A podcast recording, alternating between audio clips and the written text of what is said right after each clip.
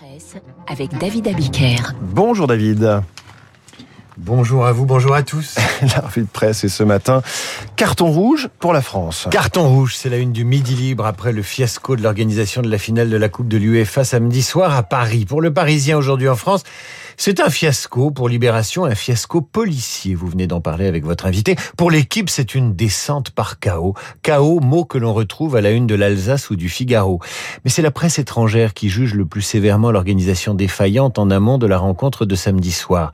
Pour le tabloïd anglais The Sun, le Stade de France s'est transformé en stade de farce. On l'a assez répété. Un scandale sans nom, a estimé le quotidien sportif espagnol AS. Pour le quotidien allemand Bild, qui s'interroge sur l'organisation de l'UEFA, ce fut la soirée du chaos. Quant au Corriere dello Sport italien, il résume les choses ainsi. La conclusion d'une triste saison pour la France où se sont multipliés dans les stades les problèmes de sécurité et d'ordre public. Pour les éditorialistes français, le sujet va devenir politique. Oh, il est déjà Benoît l'Allemand, sans rapport avec le préfet de Paris, bien évidemment, du même nom.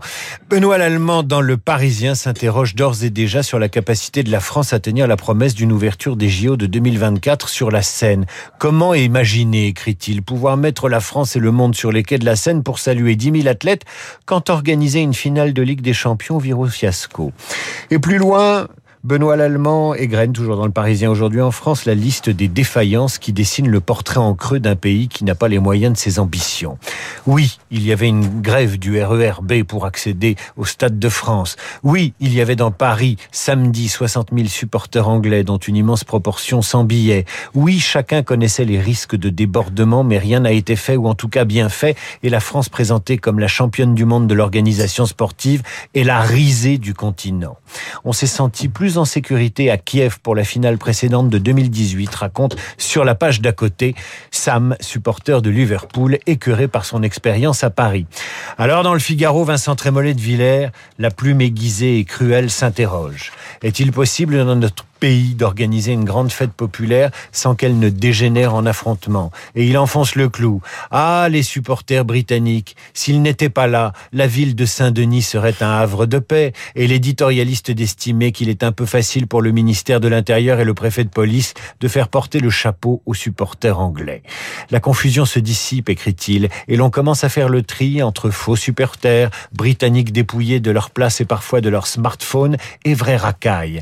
Les spectateurs du monde entier ont découvert la friabilité de la septième puissance mondiale et les causes sont connues, dit-il. Immigration anarchique, un terrain éducatif déglingué qui développe un sentiment victimaire préalable à une dérive délinquante habillée de fierté identitaire. Il va loin, il va loin, Vincent Trémollet de Villers.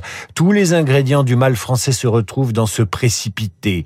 Dans deux ans, Paris accueille les JO de 2024. Si nous gardons les yeux grands fermés, nous connaîtrons les mêmes humiliations. Après la sécurité aux abords des stades, la sécurité alimentaire à la une. Menace sur la sécurité alimentaire mondiale, titre les échos, blé, sucre, poulet, les restrictions sur les exportations de denrées alimentaires se multiplient en Asie. Après l'embargo de l'Inde sur le blé, c'est la Malaisie qui désormais interdit toute exportation de poulet à partir de mercredi. Une page dans les échos résume de façon très simple et très claire la crise alimentaire qui vient, qui est déjà là. La liste des plus gros importateurs de blé dans le monde, celle des plus gros exportateurs. Parmi la Russie et l'Ukraine. Autant dire que le blé est un moyen de pression pour la Russie présentée comme la grande gagnante de la crise dont elle est en partie responsable, explique les échos. Résultat sur le marché parisien, la tonne de blé s'échange à 400 euros contre 280 euros avant la crise. La sécurité alimentaire, c'est le sujet numéro un du Conseil européen d'aujourd'hui et demain, puisque le conflit ukrainien a rendu impossible le transport via les ports de la mer Noire, explique encore la Croix. Il faut imaginer un acheminement terrestre puisque 90% des céréales et oléagineux produits en Ukraine et en Russie passaient par la mer avant la guerre. Il s'agit donc de créer des corridors céréaliers pour aider l'Ukraine à exporter son blé. Suggestion de Bruxelles, l'un par la Pologne, l'autre emprunterait un canal via la Roumanie, puis le Danube. Et c'est une course contre la montre. La production bloquée en Ukraine risque non seulement de pourrir, mais il faut rapidement libérer les lieux de stockage au risque de perdre la récolte qui vient. Et lorsque le Figaro explique ce matin à la une qu'une guerre longue en Ukraine menace l'unité européenne, il ne croit pas si bien dire comment imposer un embargo sur le pétrole et le gaz russe quand la Serbie vient de resigner pour trois ans de gaz avec Moscou et que Vladimir Poutine peut faire durer une crise alimentaire aux conséquences catastrophiques Rappelons, rappelons le contenu du communiqué russe qui a suivi les 80 minutes d'entretien téléphonique de samedi entre le chancelier allemand et le patron du Kremlin et Emmanuel Macron.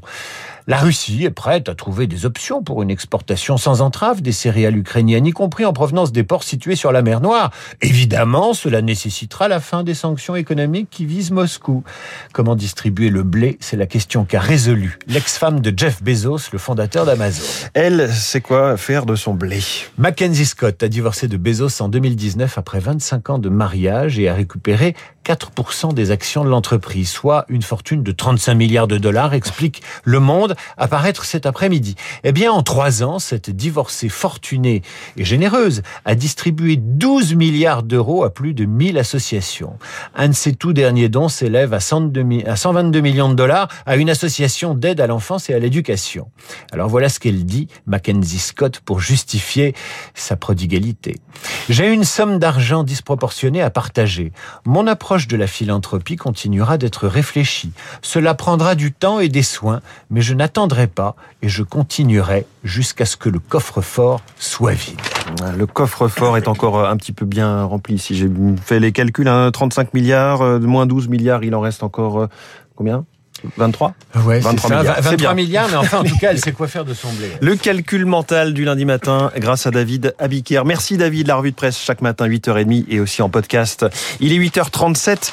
Bonjour Guillaume Durand. Bonjour François, c'est la raison pour laquelle je refuse de divorcer avec Luc Ferry. Ça va me coûter une fortune. Les deux sont déjà, vous les entendez, dans le studio de Radio Classique.